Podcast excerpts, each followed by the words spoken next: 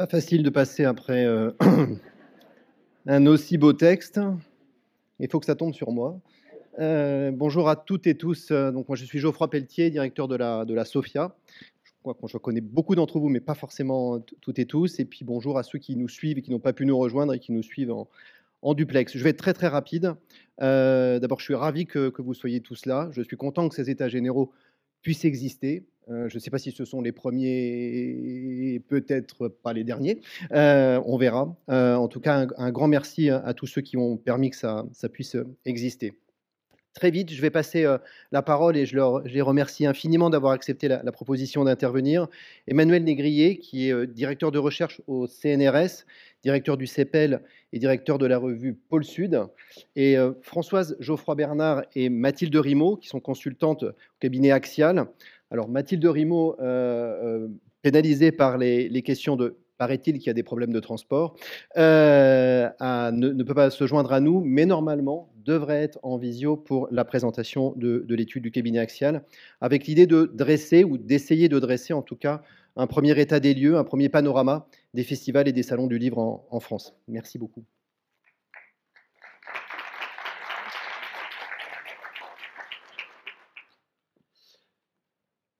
Bonjour à toutes, et je pèse mes mots, vous verrez pourquoi, et à tous.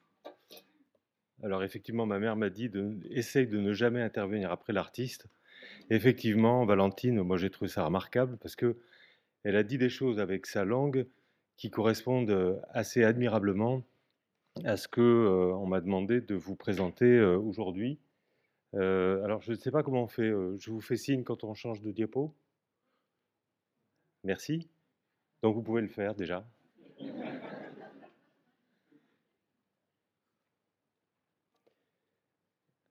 Donc on a, euh, sans attendre, euh, donc on a réalisé euh, à partir de, 2018-2019 une recherche qu'on estimait être globale sur l'ensemble des, sur l'ensemble des festivals. Globale parce que abordant à la fois les aspects artistiques et culturels, mais également établissant une sociologie des publics, une sociologie des bénévoles, avec de gros échantillons, une analyse socio-économique des festivals, leur communication, leurs partenariats territoriaux, etc.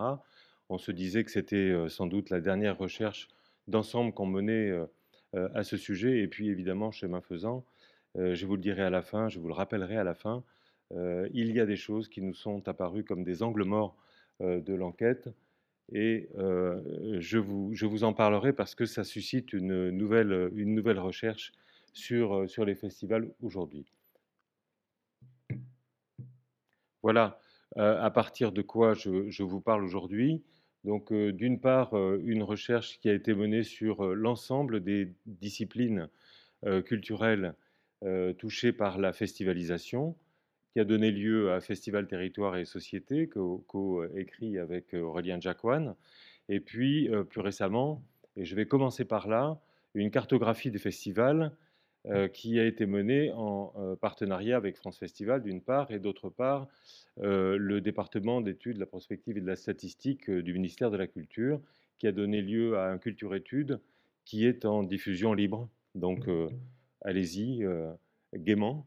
Euh, observer les, résultats de cette cartographie qui donne, qui donne lieu à euh, une chose tout à fait intéressante, c'est que euh, on repère d'une part effectivement, monsieur le représentant du ministère l'a déjà indiqué tout à l'heure, un nombre absolument considérable de festivals, près de 7300, et à l'intérieur desquels on trouve 12% sur la cartographie, 12% d'événements littéraires, on en avait 16% dans notre enquête plus fouillée. Et, euh, eh bien, effectivement, 12% d'événements littéraires, ça fait 892 euh, événements. Alors, je ne vais pas me battre sur un événement ou un autre, parce que le monde des festivals, c'est sa caractéristique, est un monde extrêmement mouvant. Et euh, la cartographie permet trois choses. Voilà, elle permet trois choses. La première, c'est euh, de, de, faire mourir une deuxième fois euh, Wagner, puisqu'on prête à Wagner euh, l'expression un festival, c'est une musique exceptionnelle pour un moment exceptionnel en un lieu exceptionnel.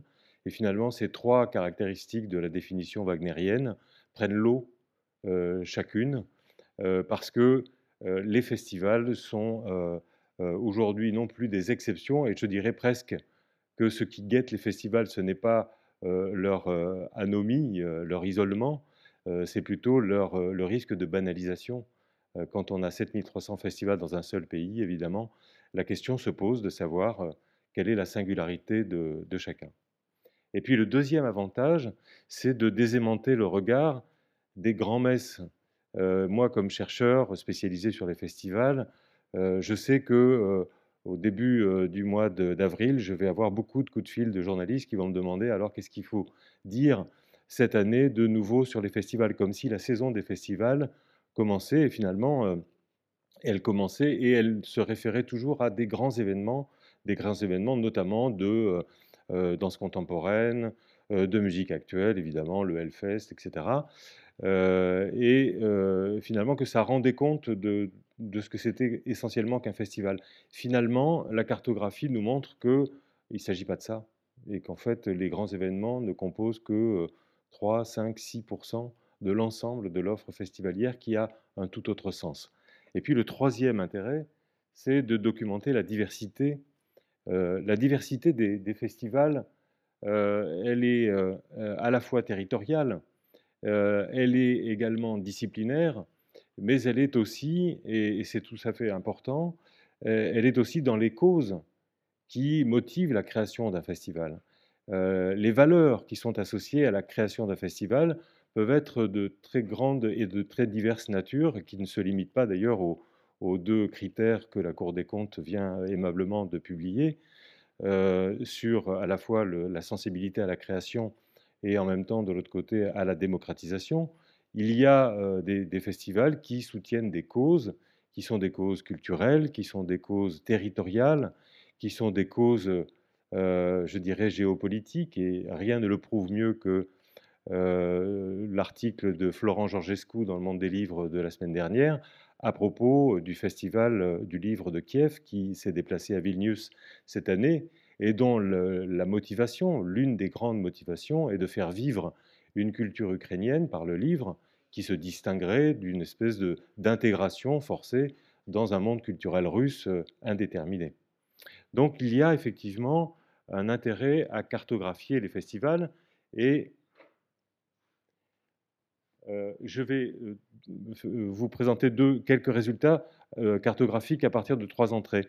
D'une part, effectivement, vous l'avez dit tout à l'heure d'ailleurs, les festivals littéraires se distinguent par le fait qu'ils sont encore plus récents que la moyenne. Vous le voyez, la moyenne sera toujours à droite. Euh, n'y voyez aucun signe autre que ça. Euh, et donc vous le voyez, alors vous le voyez pas très bien, j'avoue.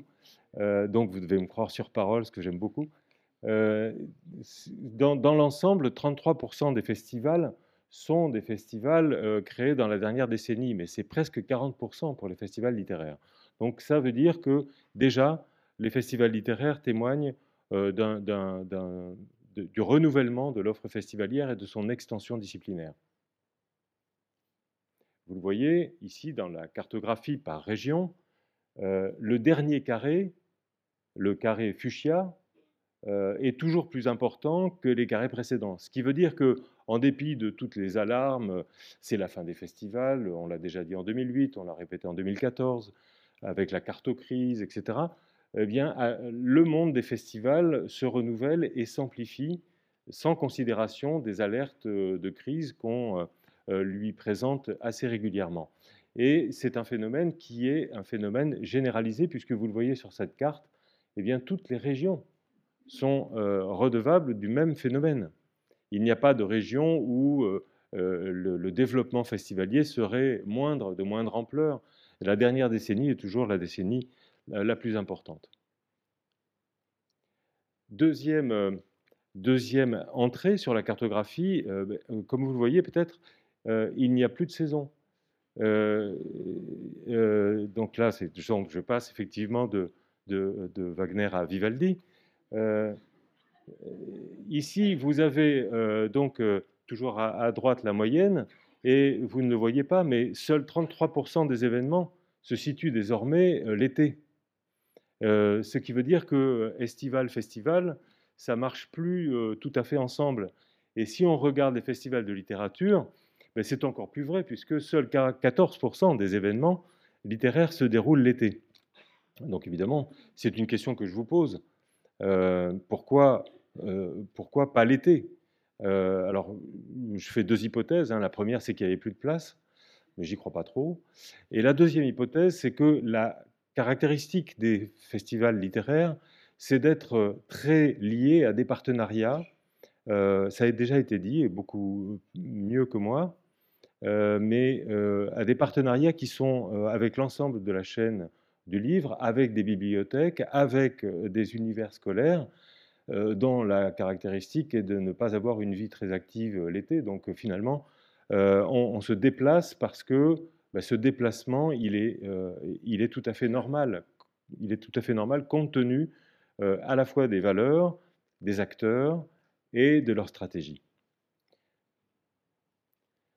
vous le voyez ici, évidemment, là, vous avez une carte un peu différente, et vous voyez que pour l'ensemble des festivals, eh bien, il y a des différences entre certaines régions, regardez la région euh, parisienne, enfin la région parisienne, pardon, Île-de-France, euh, l'été euh, est un, creux dans le développement festivalier. En revanche, les régions du Sud ont encore assez présent à l'esprit la prégnance du paradigme estival dans leur programmation. D'autres régions sont beaucoup plus égalitaires. La Bretagne, par exemple, a, je dirais, une, diffusion dans l'année assez égale des, festivals. Et on retrouve d'ailleurs ce phénomène, je ne, vous inflige pas cette carte, mais dans chaque région, euh, les métropoles de ces régions ont une activité festivalière qui est beaucoup moins intense l'été qu'en avant-saison et en arrière-saison. Et c'est évidemment le cas inverse dans le monde rural en général. Voilà les, disciplines. Alors, on passe tout de suite à la carte suivante. Euh, les disciplines, alors vous le voyez euh, ici, euh, moi c'est un étonnement. Le, les festivals littéraires interviennent pratiquement toujours en troisième catégorie en nombre de festivals par région. font exception la Corse et l'Occitanie en raison de l'importance de leur festival de cinéma. Le festival de cinéma passe devant le festival littéraire, mais de peu.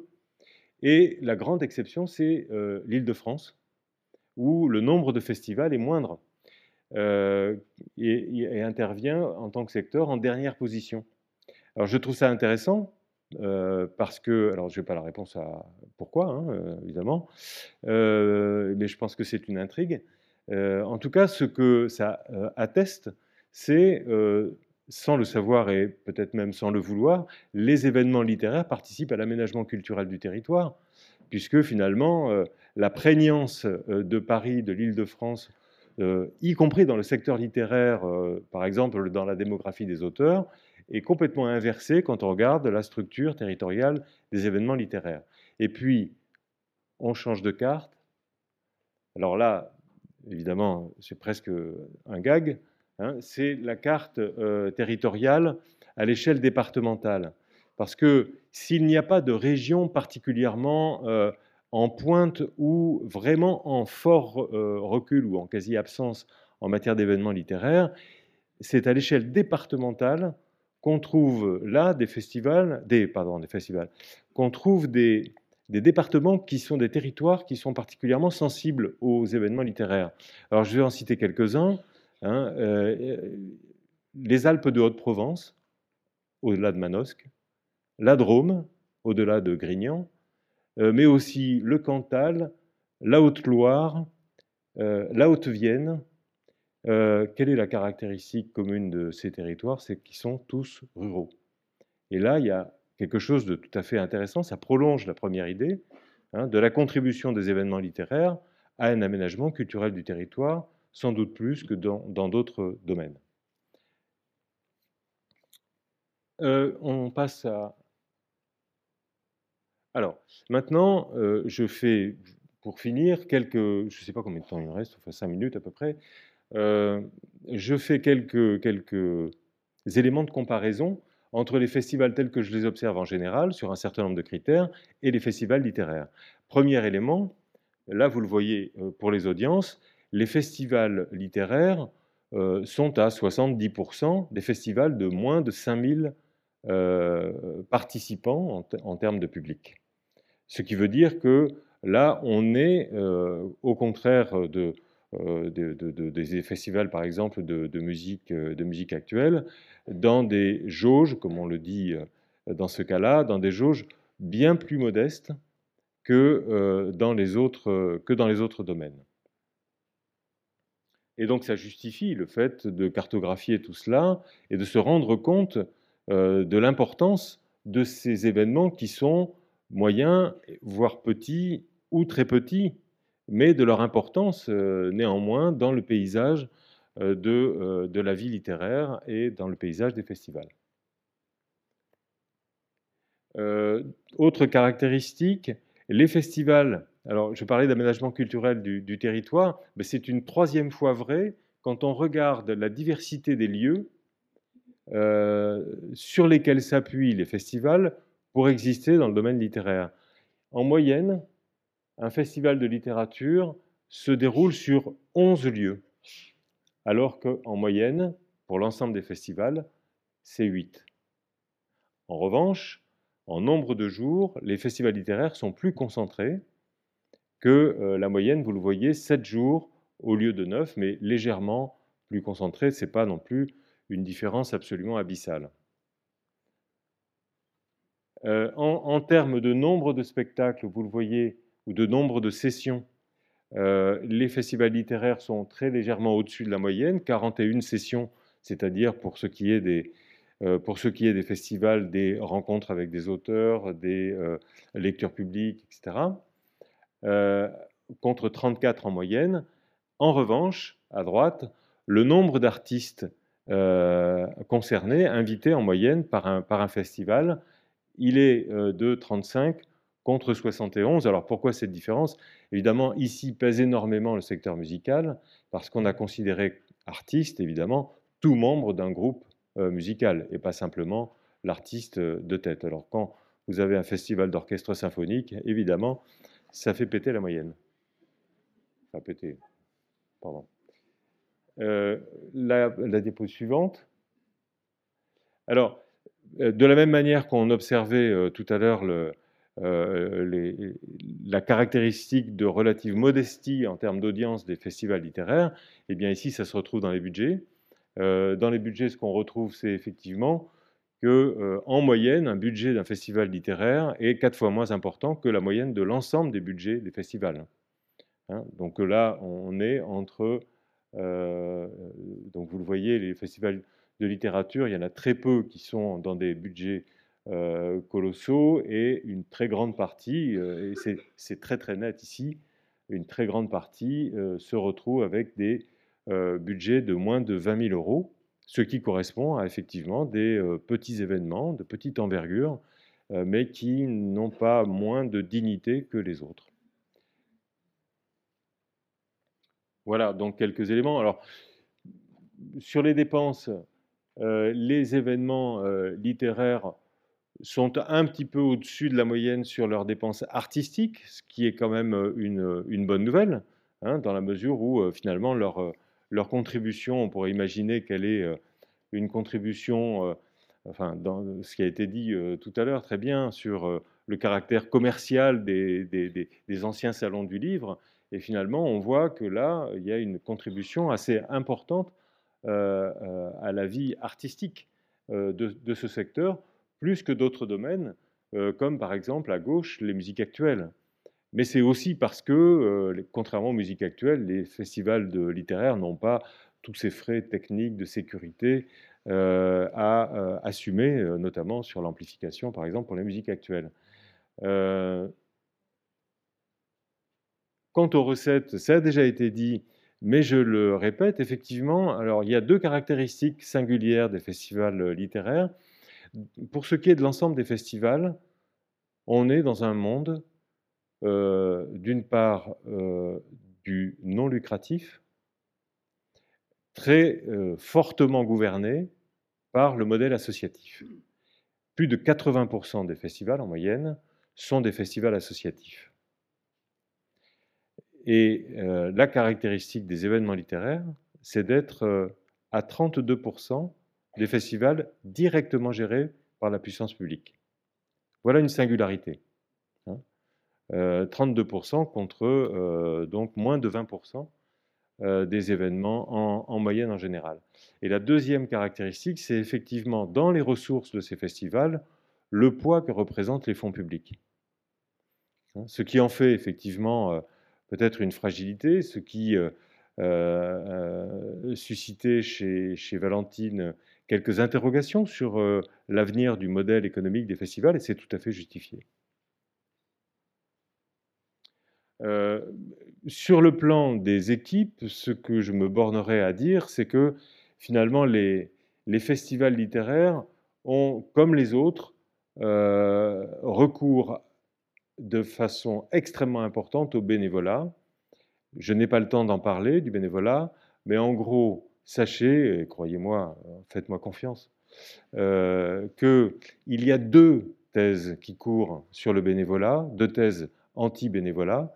La première, c'est que le bénévole, c'est quelqu'un qui euh, vient participer au festival parce qu'il n'a pas les moyens de se payer un ticket. Donc c'est une forme de ticket gratuit, c'est le clandestin. Et deux, euh, le, bénévole, c'est quelqu'un euh, ben, qui vient se faire exploiter pour son travail, pas rémunéré, donc c'est du salariat déguisé. dans notre étude sociologique sur le bénévolat, c'est valable pour les éléments littéraires encore plus, je crois, que pour tous les autres ces deux thèses sont complètement réduites à néant, à presque rien. À presque rien, parce qu'il y a autre chose à dire sur le bénévolat, mais je n'ai pas le temps. Alors là, c'est la bonne nouvelle euh, sur la, gestion des festivals. C'est une, question qui a animé, vous le savez, un certain nombre de, chercheurs Joël Farchi en particulier, sur la question de savoir euh, où étaient les femmes dans la gestion euh, des équipements, des événements culturels. Elle avait beaucoup travaillé là-dessus et finalement, elle avait abouti à une double conclusion et à une double discrimination. D'abord, il y avait beaucoup moins de femmes que d'hommes dans les labels du ministère et en plus, plus le budget du label en question augmentait, plus la place des femmes se raréfiait.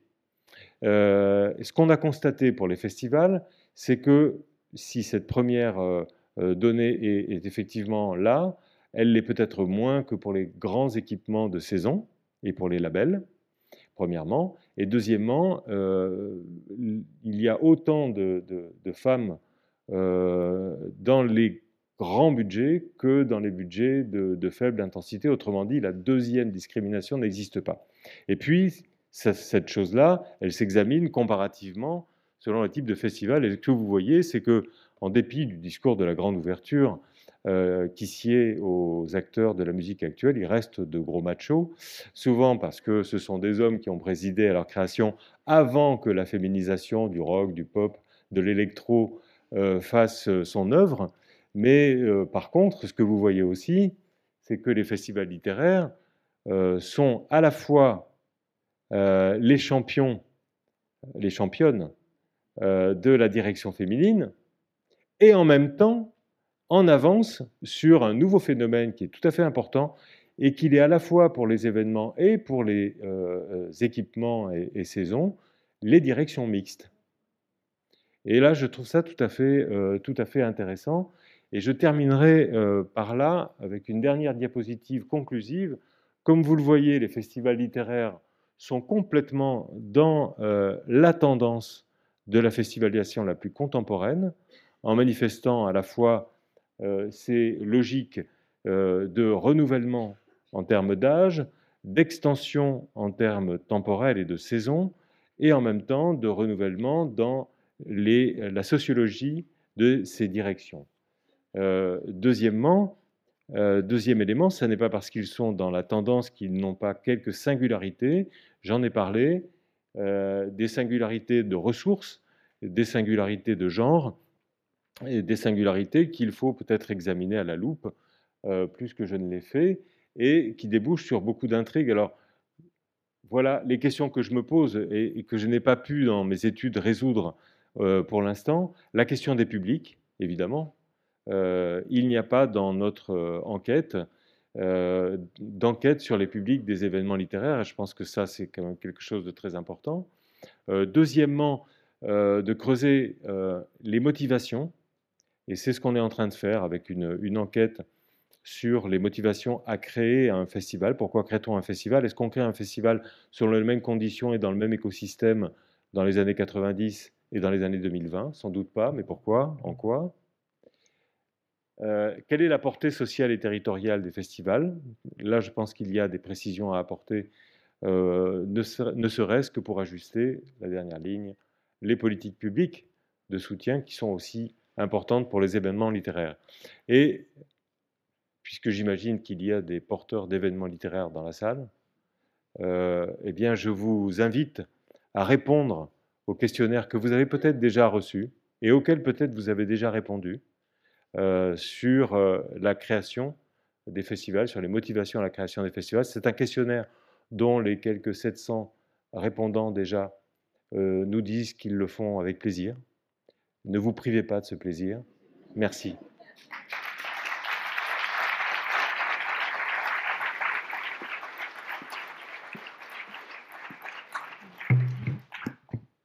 Bonjour à toutes et à tous. Alors pour continuer à ouvrir ces états généraux après nos brillants intervenants qui ont déjà dit des choses très importantes, notamment Emmanuel, euh, et pour contribuer au, débat, aux tables rondes qui vont euh, se suivre pendant ces, deux journées, euh, la SOFIA donc, a demandé au cabinet axial voilà, de proposer un premier état des lieux ou vers un premier état des lieux, donc centré sur les manifestations littéraires dans l'état actuel des connaissances que nous avons pu rassembler. Nous allons nous partager la parole avec Mathilde Rimaud, ma collègue qui est en visio avec nous. voilà, donc pour vous proposer des premiers repères, voilà, encore une fois, qui pourront contribuer au débat à venir. Passer je fais comme ça, je euh, voilà. Donc en, termes de méthodologie, il s'agissait euh, dans le temps imparti et donc euh, disposant de certaines données à cette date-là, de d'identifier les sources, puis de collecter autant faire que voilà se peut les, les, données existantes pour vous proposer cette première analyse. Je ne m'attarde pas. Et donc j'en profite pour euh, remercier notamment les membres du groupe de travail qui ont euh, euh, organisé ces états généraux, ainsi que tous les organismes institutions qui nous ont aidés à collecter les données existantes, et en tout premier lieu la FIL et toutes les structures et agences régionales du livre qui ont beaucoup œuvré pour nous aider. J'imagine qu'il y en a dans la salle. Euh, voilà. Alors, quant aux autres sources, on nous sommes beaucoup appuyés euh, évidemment sur les travaux euh, d'Emmanuel Négrier avec le ministère et d'autres études de référence, notamment celle du CNL, qui est la seule finalement étude nationale à ce jour sur les manifestations littéraires. juste pour mémoire, il y a, nous avons cherché s'il y avait, oui, on peut voilà. S'il y avait des études internationales, et donc même en Europe, euh, il y a euh, guère, euh, donc sauf, à trouver autre chose, qu'une voilà qu'un réseau en fait de, foires du livre européenne où il n'y a même pas la France d'ailleurs.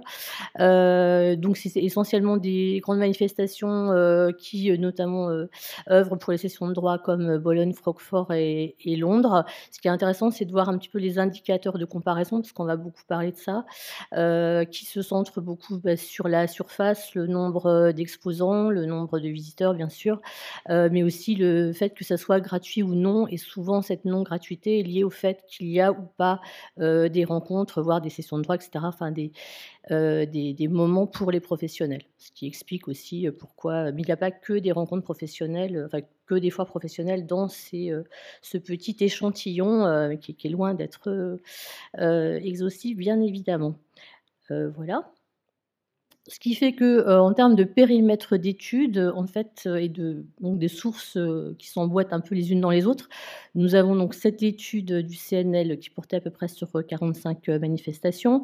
Nous avons les 224 manifestations étudiées vraiment de très, très près grâce à l'étude réalisée par, par Emmanuel Négrier. Nous avons, je vais en dire un mot juste après, euh, les 892 euh, festivals et salons euh, identifiés comme livres et littérature dans la base du ministère de la Culture. Et puis, voilà, le, a priori, l'échantillon, enfin, non, pas l'échantillon, mais le nombre total voilà, qui, que, nous allons vous révéler ou qui est, déjà, oui, qui déjà inscrit, qui serait donc 2500 manifestations littéraires en France. Voilà. On peut passer à la euh, oui, donc pour euh, mémoire, cette base, alors qui fonctionne sur le volontariat et donc euh, selon les régions, puisqu'on on les a mis systématiquement en comparaison avec les données que nous avons pu recueillir. donc il y a pour l'instant 892 salons des festivals livres et littérature donc dans cette base où il y a certains champs qui sont renseignés, euh, notamment euh, la date de création, euh, etc. et l'année de référence c'est 2019. Donc on a systématiquement regardé donc ces, chiffres dès que ces données étaient disponibles. J'ai noté une surreprésentation des manifestations de bande dessinée qui représentent presque 34% des 892, alors qu'a priori selon nos chiffres c'est un peu moins quand même globalement en France. Ah, ah, donc, ça, suppose que d'autres euh, manifestations viennent remplir euh, cette base, n'est-ce pas? Je pense que tu les encourages, euh, Emmanuel. voilà. alors, donc, juste aussi pour mémoire, le troisième pôle avec qui nous avons réalisé récemment une étude sur les manifestations littéraires en Nouvelle-Aquitaine, dont je vous dirai quelques mots ensuite, avait répertorié toutes les études qui ont été réalisées, au fur et à mesure des années euh, sur euh, les manifestations littéraires dans les différentes régions. Donc, nous sommes aussi partis d'un certain nombre de ces études pour les plus récentes, en tout cas, donc plus récentes que, que celle-ci, donc à partir de 2016 plutôt.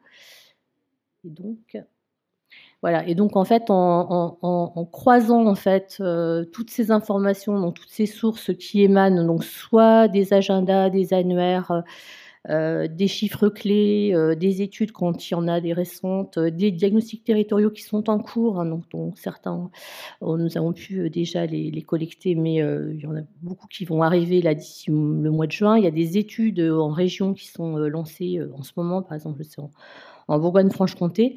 Et donc, en croisant toutes ces sources, nous arrivons, donc, slide suivante, euh, c'est pas très très lisible, j'ai l'impression. Euh, c'est beaucoup moins joli que tes cartes, Emmanuel, mais bon. en tout cas, à 1500 manifestations littéraires, euh, donc réparties dans les différentes régions, vous noterez quand même a priori une moitié sud voilà, fortement présente.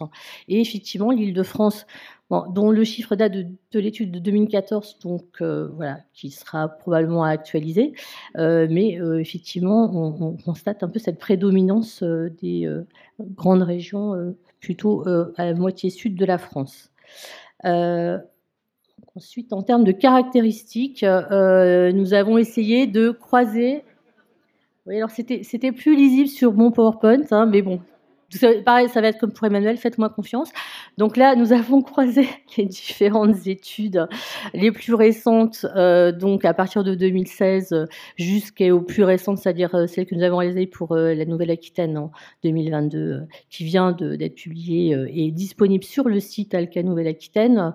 Les trois, les trois dossiers sont accessibles en ligne et une étude aussi qui vient d'être réalisée très récemment en Bretagne. Voilà, et en comparant toujours avec l'étude réalisée par, par Emmanuel Négrier et la base du ministère. Donc, en croisant tout ça, j'espère que la slide suivante va être beaucoup plus lisible. Oui, je pense. Euh, nous avons donc euh, pu euh, retirer un certain nombre de caractéristiques. Finalement, on retrouve, ce qui est plutôt rassurant, des choses évidemment que vient de nous exposer Emmanuel, même en amplifiant un petit peu les choses, je dirais. Euh, puisque en termes de, caractéristiques, donc sur euh, l'âge, la date de création, on observe effectivement une jeunesse en fait, hein, une forte créativité, une forte dynamique, euh, donc avec des, des, des qui ont plutôt moins de 10 ans, voire moins de 5 ans. Sauf éventuellement quelques régions où les manifestations sont plus pérennes. Ça ne veut pas dire qu'il n'y a pas aussi une dynamique, bien évidemment, mais voilà, peut-être certaines sont plus pérennes. En termes de statut, on retrouve aussi la prédominance de l'association, euh, qu'on observe donc dans d'autres secteurs. Euh, et euh, ensuite, donc les collectivités locales. Ce qu'on a pu observer, c'était que les bibliothèques apparaissaient de plus en plus souvent, comme éventuellement à, à l'initiative de certaines manifestations. Et je ne parle pas évidemment des événements comme Partir en livre, etc., euh, qu'on a bien euh, essayé de distinguer à chaque fois que c'était possible. Euh, en termes de domaine éditorial, en fait, là aussi, ce qu'on retrouve dans différentes études, souvent, alors c'est pas toujours très clair parce qu'on parle de généraliste parfois, et on, confond aussi généraliste et littérature, mais c'est vraiment au moins à 35 ou à 40% des manifestations généralistes et donc plutôt littéraire. C'est pour ça que de parler de méditation littéraire, c'est plutôt euh, adéquat.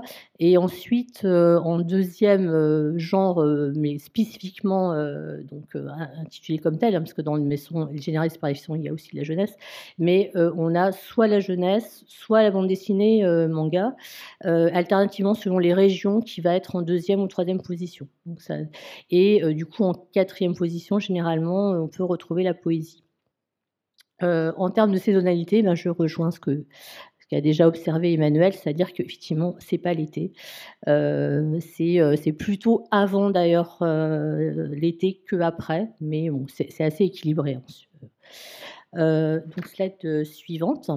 Donc, en termes de fréquentation, euh, alors là, nous, on est allé euh, en deçà des 5000 parce que on a vraiment de très très petites manifestations.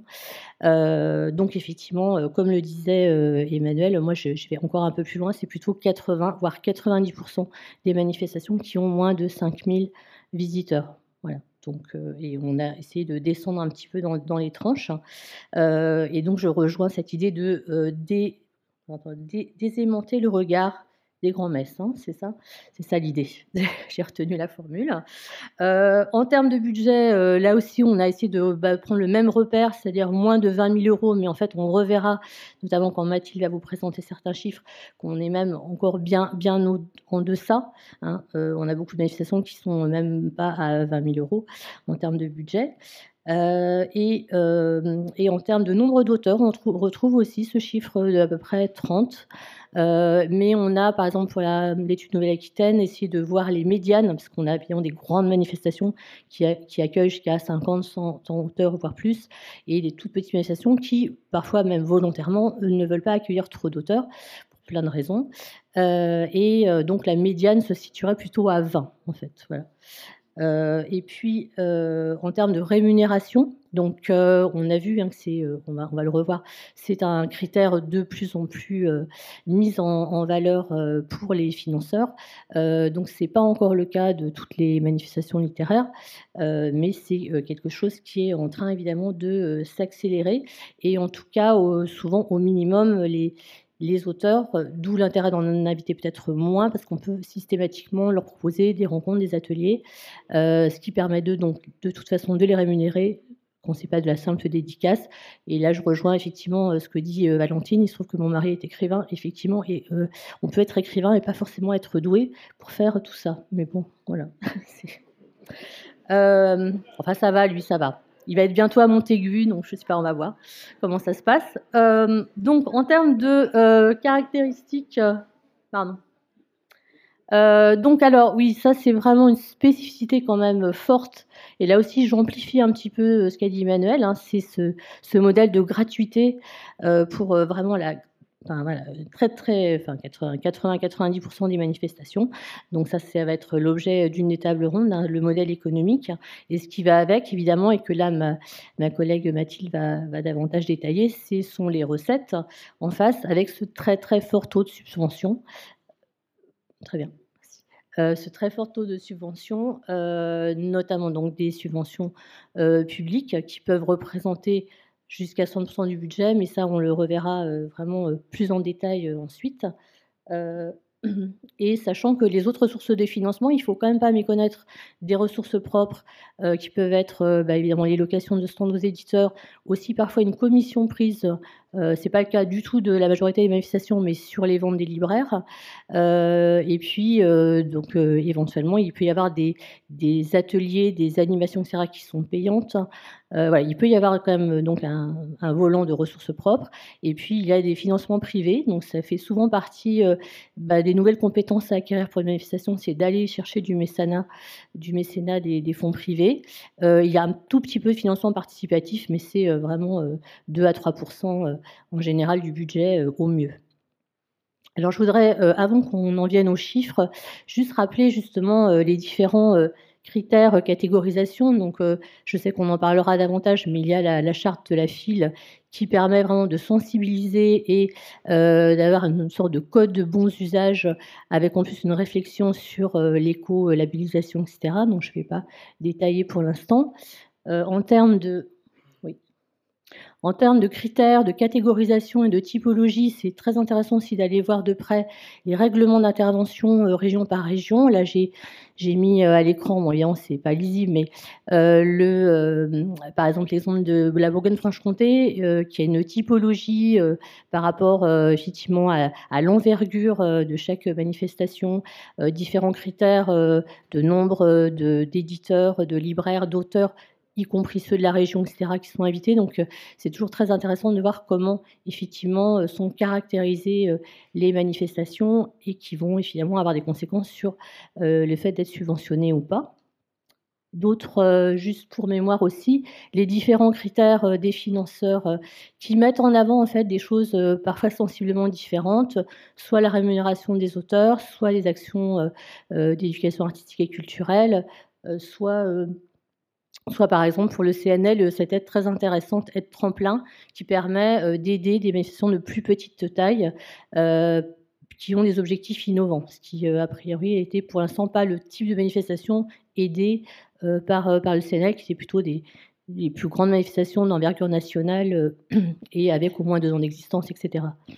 D'autres financeurs qui ont d'autres types de, de, des mises en valeur de certains critères euh, par exemple, donc sur, euh, sur le, CFC, c'est plutôt euh, tout ce qui est lié au jeune public et aux professionnels du livre. La SCAM va mettre en avant la parité, la diversité, les nouveaux talents et la DAGP, la création artistique et donc aidant en particulier les festivals de bande dessinée et de dessin, d'illustration ou de jeunesse. Et pour terminer sur c'est cette idée de, catégorisation et de typologie qui sont vraiment importantes pour comprendre ce qui se passe euh, pour les manifestations littéraires. Euh, donc je reprends euh, les... donc il y a les, fameux critères définis pour étudier les festivals dans l'étude dont, vient nous parler Emmanuel. Si on passe à là.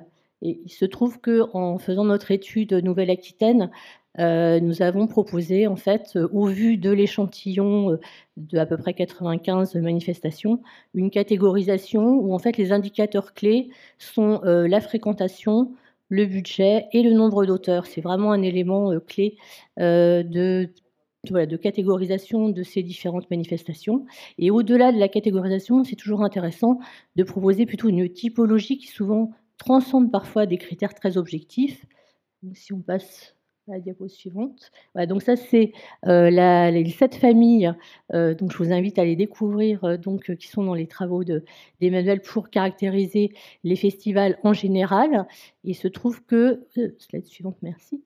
Donc nous, dans l'étude de Nouvelle-Aquitaine, que je vous invite encore une fois à découvrir, si vous en avez envie, sur le site d'Alca Nouvelle-Aquitaine, nous avons proposé une typologie en fait avec trois grands profils types, avec cette tension en fait d'où le, titre de ces états généraux, festival et salon, euh, entre finalement un, exactement ce dont parlait euh, Valentine Gomi tout à l'heure, des, salons qui vont être plutôt tournés vers la médiation, vers euh, l'ouverture au plus large public possible et la diffusion de la lecture, et des salons, des festivals, pardon, euh, qu'on pourrait plutôt, euh, plutôt qui, vont prendre comme objectif prioritaire, même si évidemment l'idée c'est d'attirer de nouveaux publics, mais la création, l'hybridation avec d'autres genres artistiques, etc. je ne rentre pas dans les détails, je vous invite à éventuellement euh, le, découvrir et je vais maintenant laisser la parole donc à distance à Mathilde Rimaud qui va vous présenter des choses, enfin des éléments, des repères sur les chiffres. Merci Françoise. Vous m'entendez bien? Bon, parfait. Ben, bonjour à, toutes et tous. Désolée de ne pouvoir être là en vrai, euh, je, suis euh, attentivement euh, depuis le, lancement de la, de la journée, bien évidemment, vos échanges et je vais à présent partager la suite de notre présentation concernant plus particulièrement un certain nombre de chiffres, de chiffres clés et qui donnent à lire en fait la façon dont sont structurées les recettes des manifestations littéraires et notamment l'importance finalement des, financeurs publics hein, dans le budget des manifestations. On l'a euh, déjà abondamment euh, évoqué, euh, dans, les, propos précédents. le, poids très important que représentent les subventions sur le budget global des manifestations, on a, je vous mets à l'écran en fait les résultats de quatre études en particulier qui le, mettent en avant. Donc ce poids qui avoisine les deux tiers des financements globaux, un taux largement supérieur à ce qui a été constaté dans d'autres domaines, comme Emmanuel nous l'a rappelé, qui méritera sans doute d'être revu de façon plus euh, générales sur l'ensemble des manifestations en France, euh, notamment euh, parce que peut-être que ces éléments ne prennent pas en compte toutes les collectivités porteuses de certaines des manifestations à travers leur bibliothèque en particulier. Euh, qui peuvent euh, euh, bien sûr reposer encore plus sur les, financements publics. ces subventions sont d'abord le fruit de, des collectivités locales, hein, puisque un gros tiers des financements viennent des communes et intercommunalités. Euh, L'État et les régions sont euh, les deuxièmes euh, financeurs, suivis de près par, les départements. Ce qu'on peut retenir finalement de, ces éléments-là, c'est que les manifestations littéraires sont sans doute, dans l'ensemble de la chaîne du livre, l'un des maillons, voire le seul peut-être, où on retrouve autant de financements croisés et qui viennent chercher l'ensemble des, des, échelons institutionnels en fait sur le territoire. Euh, le, rôle des communes et des intercommunalités, on l'a dit, est très très important, euh, d'autant plus qu'une partie des aides euh, ne sont pas uniquement sous forme de subventions, mais bien aussi sous la mise à disposition de personnel, de prêts, de salles, de véhicules, etc., qui rentrent dans les aides valorisées et qui sont parfois une part importante dans ces mises à disposition de la construction budgétaire des manifestations.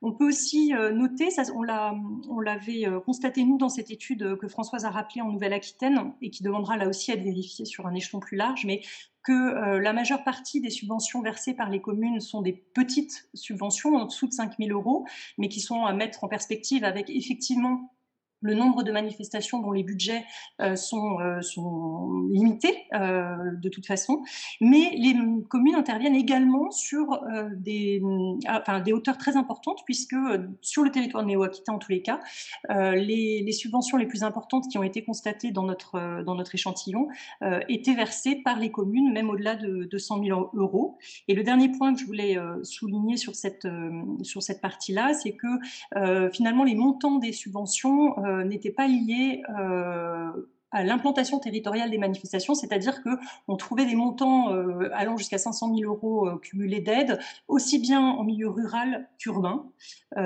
Au-delà, en revanche, on va être plutôt sur des manifestations métropolitaines, plutôt urbaines ou périurbaines. Dans, ce travail que nous avons mené euh, euh, pour ces états généraux, on a essayé de comptabiliser le nombre de manifestations littéraires qui avaient été aidées en 2021 par un certain nombre de partenaires. Alors, on n'a pas toujours pu euh, rassembler l'information totale, donc elle est voilà, c'est un premier état des lieux qu'il faudra largement compléter. Dans les éléments sur lesquels je voulais attirer votre attention, la partie correspondant aux, aux aides des DRAC est une estimation globale que le ministère nous nous a, nous a transmises et qui correspond en fait à l'ensemble des événements littéraires qui sont accompagnés par les DRAC sur les territoires et donc qui ne permettent pas en fait de distinguer euh, les événements relevant vraiment des manifestations de type salon ou festival d'autres événements plus ponctuels relevant de l'EAC, euh, mais on a souhaité néanmoins mentionner, euh, mentionner le nombre d'événements globaux. Euh, pour les trois DRAC qui nous ont fourni ces éléments-là, on elles, elles aident en moyenne une vingtaine de manifestations sur chacun de leurs territoires respectifs.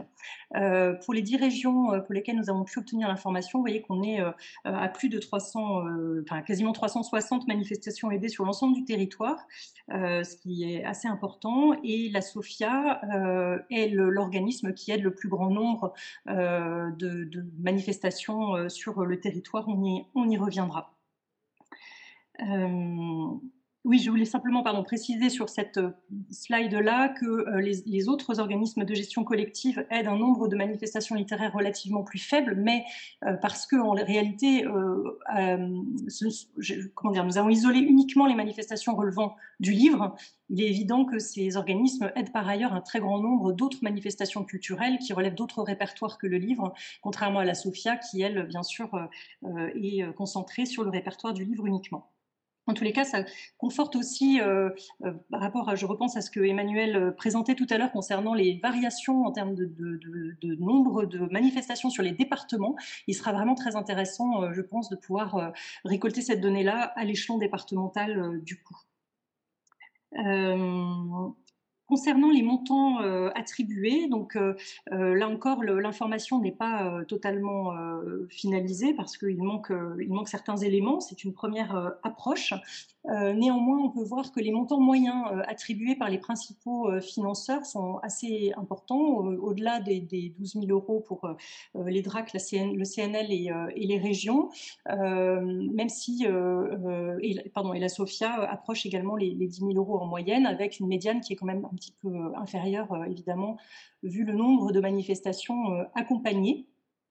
euh. L'ensemble des organismes de gestion collective ont aidé en 2021 à hauteur de 2,5 millions, un peu plus de 2,5 millions, les manifestations littéraires euh, sur le territoire. Ce qu'on peut noter aussi, c'est que les fourchettes des montants euh, attribués sont quand même assez euh, larges et que c'est un indicateur aussi de la variété du type de structures qui sont accompagnées hein, et qui va dans le sens de ce qu'on rappelait tout à l'heure sur les montants, les budgets moyens des manifestations littéraires en France. Du côté des régions, euh, les, montants moyens sont assez variables, hein, euh, puisqu'ils s'étalent entre 7 000 euros et 19 000 euros, et bien sûr dépendent euh, de la présence sur les territoires parfois de très grosses manifestations qui peuvent augmenter les, niveaux moyens d'aide. De, nous n'avons pas pu faire les médianes parce que nous n'avions pas le détail des, aides, mais voilà, je pense en particulier en Nouvelle-Aquitaine par exemple à la présence du FIBD qui, tire vers le haut la moyenne générale des aides attribuées. Euh, le, Centre français de la copie nous a fourni des éléments intéressants à exploiter, puisqu'en fait, dans les aides qu'ils attribuent aux manifestations littéraires, ils, nous donnaient le détail de la constitution des budgets euh, et de l'ensemble des financeurs en fait, euh, auxquels faisaient appel les manifestations accompagnées. alors, il s'agit d'un zoom, parce qu'en réalité, le CFC aide des types d'actions en particulier, et qu'il s'agissait bien des budgets uniquement des actions aidées, donc des actions plutôt en direction des jeunes publics euh, ou d'actions de, journées professionnelles euh, autour du livre, mais cela permet de montrer euh, bah, une répartition budgétaire qui n'a rien à voir avec celle qu'on a décrite juste avant et qui montre le poids important des organismes de gestion collective sur ce type d'action en particulier, puisqu'il représente 28% des budgets, et donc qui nous amène à, plusieurs constats. D'une part, l'importance de ces organismes sur, sur certains types d'actions en particulier, le fait aussi que euh, sur ces manifestations, enfin sur ces actions portées par des manifestations, euh, la, moyenne du nombre de, financeurs sur les actions était de 7, et parfois, en, certaines manifestations, allaient chercher jusqu'à 10, 12 euh, financeurs différents pour, pour ces actions-là. Donc, on est euh, sur une typologie de, manifestations qui sont devenues quasiment des professionnels de la construction budgétaire multipartenariale, mais surtout que ce type d'action représente aussi, sans doute, pour les manifestations, des opportunités de financement complémentaires euh, qui leur permettent aussi de, de, construire leur budget. Et on le voit euh, tout à fait dans la place qu'ont pu prendre les DRAC aussi euh, autour de ce type d'action, porte d'entrée finalement de, de, de l'aide de l'État pour les manifestations littéraires pendant un certain nombre d'années, jusqu'à ce dispositif qui nous a été rappelé et qui va être mis en œuvre à partir de cette année. le CNL nous a permis de on peut, comment dire, d'aller un petit peu dans le détail de, la répartition des aides octroyées. On va, on va faire ce zoom sur le CNL et sur la SOFIA euh, pour voir un peu la façon dont, sont réparties ces, ces, euh, différentes aides. Euh, donc un rappel rapide, hein, le CNL propose deux dispositifs distincts d'accompagnement des manifestations littéraires, dont l'un en fait vise plutôt des événements euh, programmés dans les cadres nationaux que sont le printemps euh, des poètes ou Partir en livre, dont on voit que le nombre, notamment pour Partir en livre, hein, la, courbe bleue euh, progresse très fortement ces dernières années. et une aide vraiment dédiée aux manifestations littéraires, c'est sans compter bien sûr le démarrage en 2022 de cette aide tremplin que rappelait Françoise tout à l'heure. Donc le CNL a, sur les cinq dernières années octroyé des aides en moyenne de près de 24 000 euros, avec un, une aide médiane à 15 000, donc des montants euh, assez importants. Hein. C'est l'organisme qui finalement apporte proportionnellement des subventions les plus, euh, les plus conséquentes. Euh, c'est à la fois le dispositif qui est d'une certaine façon le plus sélectif en termes de critères d'éligibilité, parce que, outre des critères un peu habituels hein, qu'on va retrouver, comme l'a rappelé Françoise, de façon assez classique, s'ajoutent des critères aussi liés à ce qu'on peut appeler un certain degré de professionnalisation avec un âge minimum de deux ans, la présence d'un conseiller littéraire par exemple, une dimension de rayonnement et de partenariat. Et enfin, un dernier critère qui nous a semblé intéressant à, souligner, euh, qui est le fait que euh, au moins une collectivité territoriale euh, soutienne déjà la manifestation, signe de cette interdépendance que je rappelais tout à l'heure et du rôle central justement des collectivités locales dans l'existence des manifestations. Euh, donc, en termes de répartition territoriale, je vais passer rapidement. Les aides couvrent bien sûr l'ensemble du territoire euh, et de façon relativement stable d'une année euh, sur l'autre. Plus intéressant peut-être, les domaines éditoriaux des manifestations littéraires qui sont aidés par le CNL. Vous voyez que la littérature est le, domaine le plus important suivi de près de, hum, manifestations dites généralistes. Alors, Peut-être qu'il est difficile, effectivement, euh, comme le disait Françoise tout à l'heure, de démêler euh, ce qui relève vraiment de la littérature strictement euh, ou du généraliste. Il y a certainement des recoupements. D'ailleurs, on verra que la SOFIA mêle, enfin, regroupe les deux en termes de, de domaine parce que c'est parfois difficile de, découper.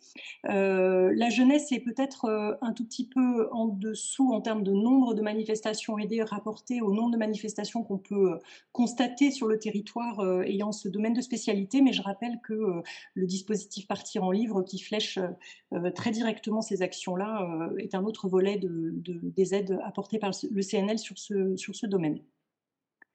Euh, alors, même constat euh, côté, euh, côté Sophia, hein, avec un dispositif unique, mais qui va flécher quatre types d'événements différents. les manifestations de type salon et, festival, bien sûr, mais aussi des événements soit relevant plutôt de l'EAC, soit relevant de ce que la Sophia appelle de la promotion, de l'information, ou des événements professionnels autour du livre hein, et, de, la chaîne du livre. Euh, depuis 2019, donc la SOFIA aide plus de 250 euh, manifestations littéraires par an, avec même un, seuil franchi en 2022 euh, à 313 manifestations littéraires aidées. et donc le, montant moyen est près de 10 000 euros, je l'ai déjà dit, le montant médian à 5, à 5 000 euros. Euh, la SOFIA a des critères euh, relativement souples aujourd'hui d'éligibilité, hein, euh, avec un accent mis bien sûr sur la rémunération des auteurs, évidemment, qui est la condition sine qua non, mais comme pour le CNL aujourd'hui, avec tout de même une attention portée à cette dimension de programmation et donc de notions peut-être plus proches des festivals. la SOFIA n'a pas vocation à aider des, manifestations relevant plutôt de foires du livre, euh, comme l'a rappelé euh, euh, tout à l'heure le, représentant du ministère. au niveau de la répartition territoriale, de la même façon, la les aides de la SOFIA couvrent l'ensemble du territoire, avec des évolutions d'une année sur l'autre. Ce qui est intéressant à noter, c'est que dans certaines régions, la SOFIA accompagne plus d'un quart des manifestations euh, connues, hein. encore une fois, je, mets des guillemets euh, autour de cette euh, terminologie, puisque les, les, 1500 que nous avons estimés sont une approche pour l'instant qui méritera d'être affinée ensuite.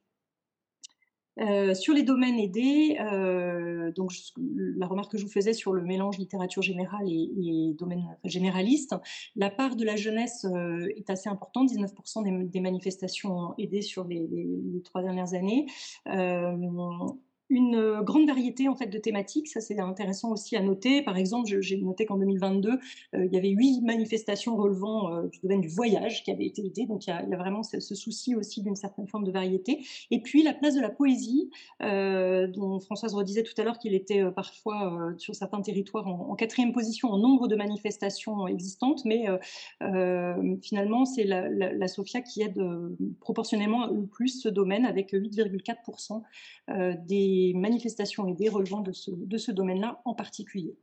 Je vais euh, repasser le, la parole à Françoise pour notre euh, partie conclusive et je reprendrai ensuite la parole.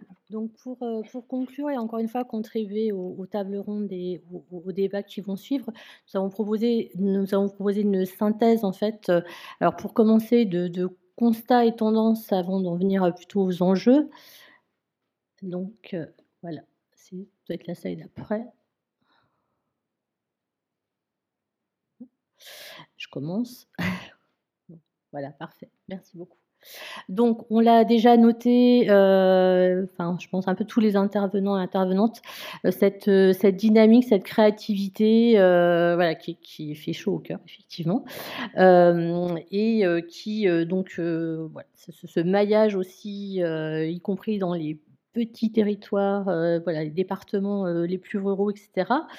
Euh, L'autre chose qui donc, nous a frappé au terme de, ce, premier état des lieux, c'est cette idée qu'en fait, pour la chaîne du livre, c'est un lieu et un moment privilégié, enfin ce sont des lieux et des moments parce que ça, on va voir ça s'étale éventuellement dans le temps et dans l'espace, mais de transversalité de la chaîne du livre, c'est vraiment c'est vraiment le moment où on peut tous se rencontrer. De l'auteur jusqu'au lecteur en passant par euh, éditeur, libraire, bibliothécaire, etc. Euh, ce phénomène de festivalisation, pour reprendre le terme voilà, d'Emmanuel et donc d'hybridation avec d'autres genres, alors d'autres genres culturels, mais aussi euh, d'autres domaines. Enfin, j'ai en tête euh, au cours de cette étude Nouvelle-Aquitaine euh, le festival du livre gourmand à Périgueux qui a des, noué des partenariats à la fois avec la gastronomie et avec les, filières de production agricole locale. Donc, du coup, il y a des résidences d'auteurs dans les fermes. Enfin, voilà, il y a vraiment une hybridation formidable, ce qui amène à du coup de, de nouveaux partenariats. Euh, et puis aussi, euh, donc, euh, cette idée d'allongement, en fait, sur des périodes plus longues, qui contribue aussi à cette festivalisation, c'est-à-dire qu'il y a donc des résidences d'auteurs, des, publications, etc., qui, viennent prolonger euh, ou préparer euh, en fait euh, ces salons qui deviennent de plus en plus des festivals. et puis aussi une professionnalisation croissante. Enfin, tout à l'heure, Mathilde disait que effectivement, de fait, les organisateurs de manifestations littéraires deviennent des spécialistes du des budgets euh, avec de multiples partenaires, euh, mais ils doivent aussi euh, effectivement progresser, ça devient même une condition de subvention dans la programmation, dans la communication bien sûr. voilà, donc ça c'est vraiment un phénomène aussi qui nous a frappé. Et puis enfin l'idée de aussi qu'on a vraiment observé et qui nous paraît vraiment extrêmement intéressante, euh, de, réseaux, de coopération. Je, pense notamment à tous les festivals autour de, de la littérature de l'imaginaire. Il se trouve qu'en Nouvelle-Aquitaine, il y a un nouveau festival qui a 2-3 ans maintenant, Hypermonde, et qui nous a dit qu'il a vraiment bénéficié euh, voilà, des conseils euh, d'autres festivals comme Utopia, l'Imaginal, etc. Je pense aussi évidemment à la Fédération des, salons de livres jeunesse qui faisait partie du groupe de travail. Donc ça, c'est vraiment intéressant. Et les états généraux, je pense, ça peut être aussi euh, une façon de, de, de renforcer ce, ces partages de bonnes pratiques et de voilà de d'informations. Et donc la slide suivante. Pour, euh, alors évidemment, tous ces signes positifs euh, voilà, doivent être un petit peu euh, atténués par d'autres choses moins, moins réjouissantes, à savoir que ce nombre qui peut être qui peut apparaître un peu, stable dans certaines régions, en fait, cache en fait des, bah, des, des effectivement que des créations ont remplacé certains salons et festivals qui ont disparu, donc il va falloir aller voir ça quand même de très près. Le fait que donc justement il y a beaucoup de manifestations jeunes, donc fragiles, d'où tout l'intérêt de l'aide tremplin développé par, par le CNL notamment pour, on sait qu'il y a un peu un moment crucial, crucial autour de la quatrième, cinquième année. le fait aussi que ce sont, on l'a vu, de très petites manifestations dans l'ensemble avec des budgets quand même très faibles, hein, donc c'est plutôt même encore moins que parfois 20 000 euros, ça peut être plutôt moins de 5 000 euros, et des fréquentations aussi, on l'a vu, qui sont plutôt pour au moins 40% moins de 1000 personnes. Donc voilà, c'est des envergures qui peuvent être un petit peu fragiles. le fait aussi que les organisateurs et organisatrices de manifestations littéraires doivent finalement conjuguer des objectifs qui parfois peuvent être un peu contradictoires. Euh, c'est pas forcément évident d'attirer beaucoup de public sans avoir des têtes d'affiches, tout en ayant une programmation euh, euh, quand même très créative. Voilà, c'est un peu parfois la quadrature du cercle pour mener à bien tous ces objectifs. Et puis, je pense vraiment, et ça, ça va être vraiment l'objet de, pas mal de, de, tables rondes, je pense, ce taux de subvention quand même très très élevé et en particulier, on l'a vu, donc via les collectivités territoriales qui elles-mêmes sont fragilisées. Voilà, donc ça, ça va être forcément une des questions cruciales de, ces états généraux. Je laisse euh, Mathilde pour euh, terminer avec les enjeux.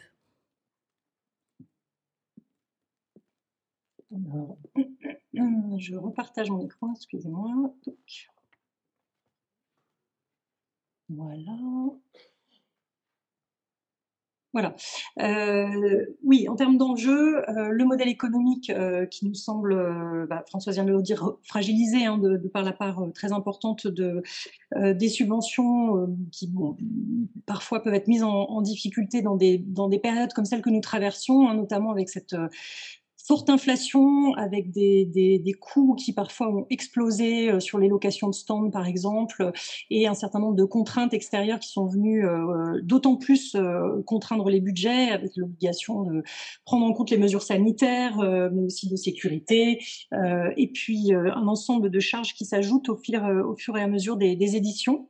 Euh, et donc en parallèle, ce risque autour de, euh, des recettes euh, en face et une difficulté aussi à être capable d'aller mobiliser des, financements autres que publics, hein, parfois par manque de savoir-faire aussi, même si on a en tête quelques contre-exemples de manifestations qui ont justement lancé leur, leur manifestation en s'appuyant sur, sur des mécénats importants, mais, mais ce n'est pas la majeure partie d'entre elles. Euh, cette question de la gratuité, euh, Françoise l'a abordée tout à l'heure. Euh, les études montrent qu'il n'y a pas forcément de corrélation entre gratuité et fréquentation. ça reste encore un principe peu remis en question euh, par les manifestations littéraires en particulier. Alors dans le monde du livre de façon générale, hein, j'élargirais même euh, au-delà des manifestations, euh, la rencontre avec, avec les auteurs de façon générale, on n'a pas l'habitude de la rendre payante en France. C'est peut-être quelque chose qu'il faut réinterroger. et puis cette hybridation dont a parlé Françoise et qui, bah voilà, on, s'est rendu compte que beaucoup de manifestations produisaient des contenus, devenaient diffuseurs en réalité de euh, d'expositions, de spectacles, de, podcasts, etc. Comment faire mieux circuler toutes, euh, toutes ces productions, comment les mutualiser éventuellement? Euh, euh, en prenant néanmoins en compte aussi euh, le risque qu'a ressouligné tout à l'heure euh, Valentine Gobi hein, sur le, risque de, faire de ces espaces, de, ne s'appuyer énormément sur les savoir-faire d'auteur pour, pour ces créations-là, alors que ce n'est pas toujours le métier premier de l'auteur. mais en tous les cas, voilà, quelque chose qui pourrait peut-être densifier, mutualiser à ce niveau-là. Euh, et en termes de chantier, alors là, pour le coup, Valentine Gobi a tout dit, donc je ne vais faire que répéter un peu moins bien euh, ce qu'elle nous a parfaitement décrit. Euh, le premier d'entre eux est quand même lié à la nécessité, nous semble-t-il, d'un travail d'homogénéisation des critères permettant de décrire toutes ces manifestations. De quoi parle-t-on quand on parle de salon et de manifestations littéraires C'est la, la, première question et celle à laquelle nous nous sommes frottés assez fortement quand nous avons fait cette étude en Nouvelle-Aquitaine en particulier. il y a là un chantier important à ouvrir qui doit permettre de bien sûr observer, euh, comprendre, mais derrière euh, adapter et, accompagner au mieux les manifestations en fonction de besoins spécifiques et différents, en fonction des typologies, d'où la nécessité de la cartographie aussi dont, dont reparlait Emmanuel tout à l'heure. D'autres chantiers sont, émergent, enfin émergent, sont, souvent cités par les manifestations hein, comme, comme des chantiers importants, notamment autour des publics, avec des questions d'accessibilité, de parité, euh, de, travail en direction de certains publics spécifiques même si euh, la dimension EAC en, général est, bien prise en, compte, il y a d'autres types de publics aussi qui peuvent euh, faire l'objet d'attention particulière. La dimension écologique qui est de plus en plus prise en compte, mais quand on dit de plus en plus, c'est-à-dire qu'il y a de plus en plus d'outils de, sensibilisation, euh, et, la FIL notamment euh, fait un très gros travail à ce niveau-là, mais en réalité, euh, dans, dans, la prise en compte ou dans la mise en œuvre concrète au sein des manifestations, c'est encore souvent un peu timide. Et puis, ce que, ce que rappelait tout à l'heure François sur ces, ces, multiples impératifs catégoriques finalement auxquels doivent faire face les manifestations et qui finalement parfois peuvent poser la question de la viabilité ou de la fatigue aussi des équipes, la nécessaire adaptation permanente à un certain nombre de contraintes et d'obligations qu'il faut prendre en compte par rapport à, à, la, viabilité des, manifestations, à la nécessaire professionnalisation, formation des équipes, euh, qu'on parle des bénévoles ou des permanents. Et puis, dernier angle mort euh, qui nous, a paru vraiment assez évident, euh, notamment en Nouvelle-Aquitaine, c'était, très, et qu'a rappelé Emmanuel tout à l'heure, c'est le fait qu'il n'y a pas de connaissance des publics, ou très peu. En fait, les manifestations n'ont pas beaucoup, ne mènent pas beaucoup d'études, d'enquêtes sur la fréquentation. Voilà nous arrivons au terme de cette, euh, de ce, de cette première, euh, de ce premier regard, cette première étape vers un panorama, euh, voilà, qui est un panorama en chantier, un chantier qui est partagé, qui est porté par la SOFIA et dont je pense ces deux jours d'états généraux constituent une mise en œuvre concrète. En tous les cas, il nous semble que cette variété des manifestations, des enjeux, des territoires euh, se lit bien sûr à travers les quelques chiffres qu'on vous a présentés, euh, même s'ils ont besoin d'être euh, précisés, pour justement permettre d'adapter toujours plus hein, et d'accompagner toujours mieux, en vrai, sur le terrain, l'ensemble de ces manifestations dont Valentine a redit brillamment tout à l'heure l'importance et la vitalité pour que vive le livre partout en France. Merci beaucoup de votre attention.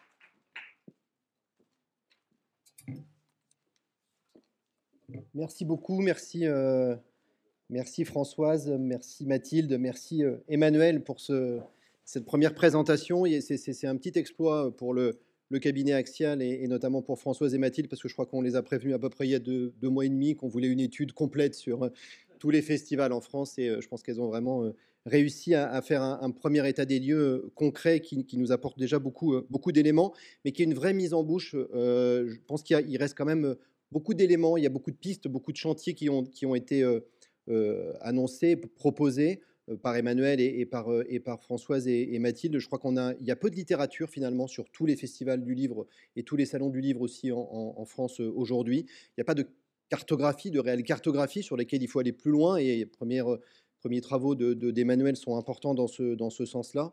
Euh, très peu de littérature sur euh, des pistes comme le, bénévolat, sur les, publics, sur euh, la, formation, l'économie de ces, de ces festivals. Donc il, reste des choses à faire et on, va essayer de, s'y atteler et de poursuivre tous ensemble sur ces, sur ces sujets. Avant d'attaquer ce qui n'est que la première table ronde de la matinée, mais la seule de la matinée sur les questions notamment de diversité des, salons, de structuration aussi entre eux, avec des, fédérations qui se sont créées ou qui sont en train de se, créer, et puis d'échanges de, bonnes pratiques. On voulait vous proposer de, visionner, c'est un petit film qui dure, un tuto comme on dit, qui dure cinq minutes, qui a été réalisé par la charte des auteurs et illustrateurs pour la jeunesse et par la Fédé des, salons jeunesse, et qui est un petit tuto sur euh, voilà, tout ce que doit être un, festival, un festival du livre. On se retrouve dans cinq minutes pour la, la prochaine table ronde. Merci.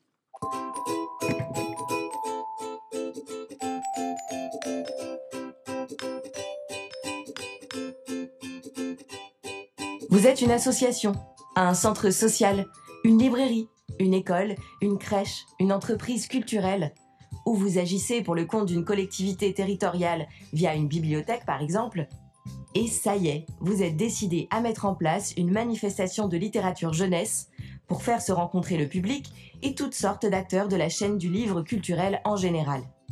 Reste à l'organiser. Sachez d'abord qu'il n'y a pas de modèle type. Plus de 150 événements de ce type existent chaque année. Et malgré les similitudes, chacun a sa propre identité.